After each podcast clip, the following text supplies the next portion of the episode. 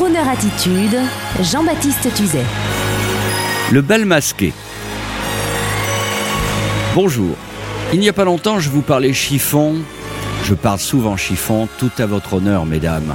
Cela me fait penser à vous raconter un rêve étrange qu'a récemment fait ce grincheux sympathique qu'est le chanteur Eddie Mitchell, habitué de cette antenne, un rêve qu'il a récemment confié au Parisien Le Journal.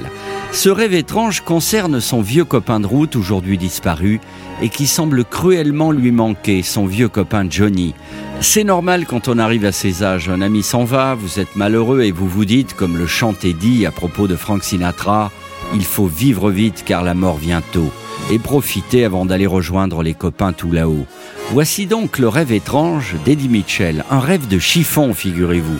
La scène se passe dans le sud de la France, dit-il. On est tous les deux à Saint-Tropez avec Johnny, ce qui n'était pas rare, et Johnny me propose de venir avec lui à un bal costumé. Je passe chez lui, et figurez-vous qu'il est habillé en mousquetaire et qu'il me dit J'ai le même costume que toi. Et là, le rêve s'arrête soudain parce qu'on s'engueule. Évidemment, parce que moi je ne veux pas m'habiller en mousquetaire, mettre un grand chapeau, des plumes, ça va pas, non? Et puis je me réveille donc soudain. C'était un rêve. Johnny n'est plus là. Il est parti. Je transpire dans mon lit. Il me manque. Je ne l'ai plus pour me disputer. Mesdames et messieurs, je vous laisse réfléchir sur ce rêve unisexe, universel, haut en couleur, qui nous concerne tous, couple de tous acabits.